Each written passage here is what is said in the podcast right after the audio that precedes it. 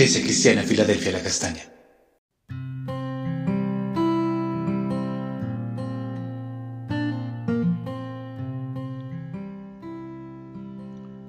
Muy buen día, amada Iglesia del Señor.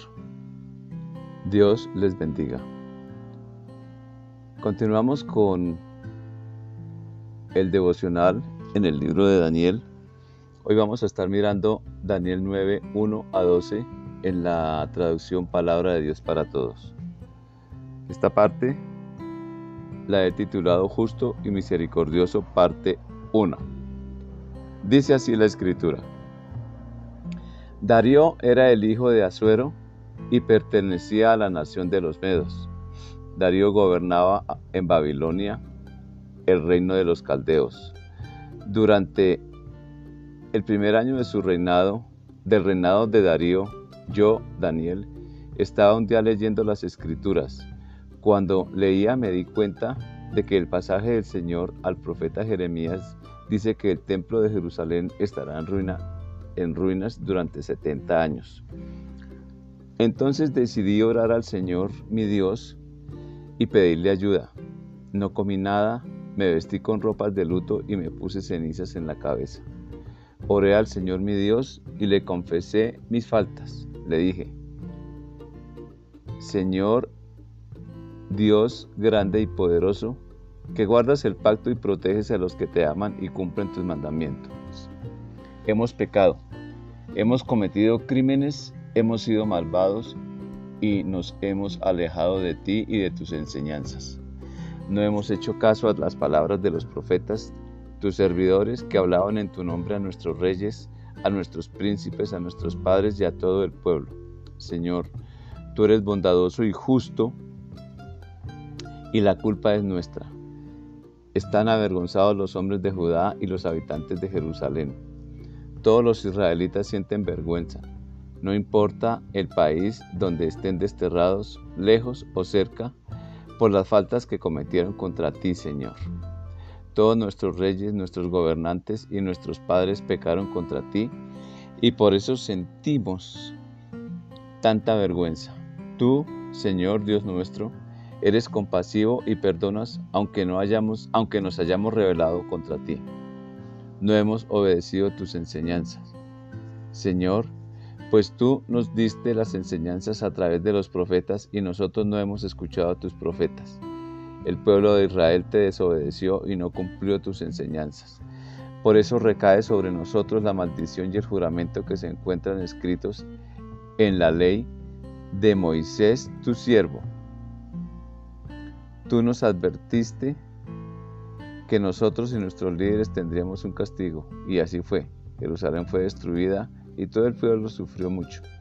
Ningún otro pueblo sobre la tierra ha sufrido tanto como el de Jerusalén. La oración de Daniel, el mismo Daniel, el tiempo, el rey Darío, todo el mover apreciado en este capítulo forma parte de la misericordia de Dios hacia su pueblo Israel que había desobedecido y se hallaba cautivo en Babilonia desde hacía 70 años. Siempre muestra Dios su soberanía al escoger sus instrumentos y obrar de manera sorprendente. Se requiere del corazón de un Daniel para enseñar a la posteridad cómo Dios no olvida detalle al actuar.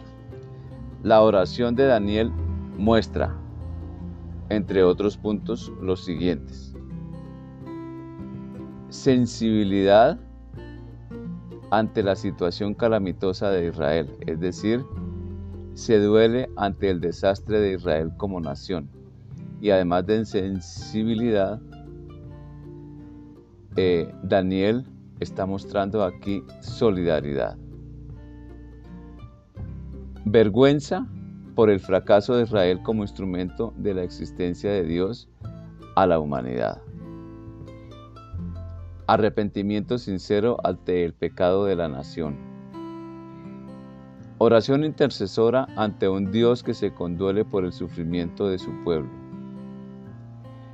Conocimiento de causa al captar la importancia del momento y convertirse en el canal aprobado por Dios para traer respuesta de acuerdo al plan divino. Dios no escatima nada para mostrarse compasivo.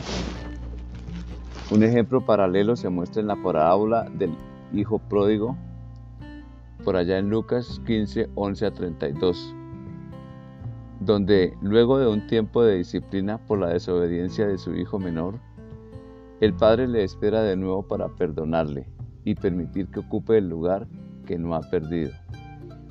Hoy existe una puerta en la castaña abierta en el cielo para restaurar, perdonar y aceptar como hijo o hija a quien recibe a Cristo como Salvador y Señor de su vida.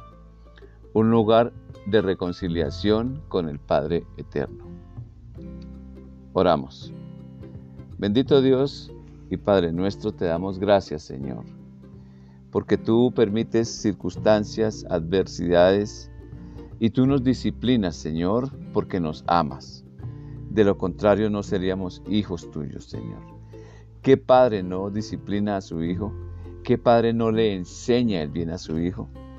Señor, tú eres ese Padre amoroso, afectuoso, que nos has enseñado tantas cosas, que has tenido paciencia con nosotros, Señor. Solamente nos resta mostrarte un corazón realmente agradecido, Señor y cada vez que podamos decirte desde lo más profundo de nuestro corazón, con la convicción más grande, gracias Señor. Gracias por amarnos tanto, por hacer las cosas para que estemos bien, a pesar de que las circunstancias nos indiquen lo contrario. Señor, te bendecimos. Iglesia, les bendigo en el nombre de Jesús, que tengan un excelente día.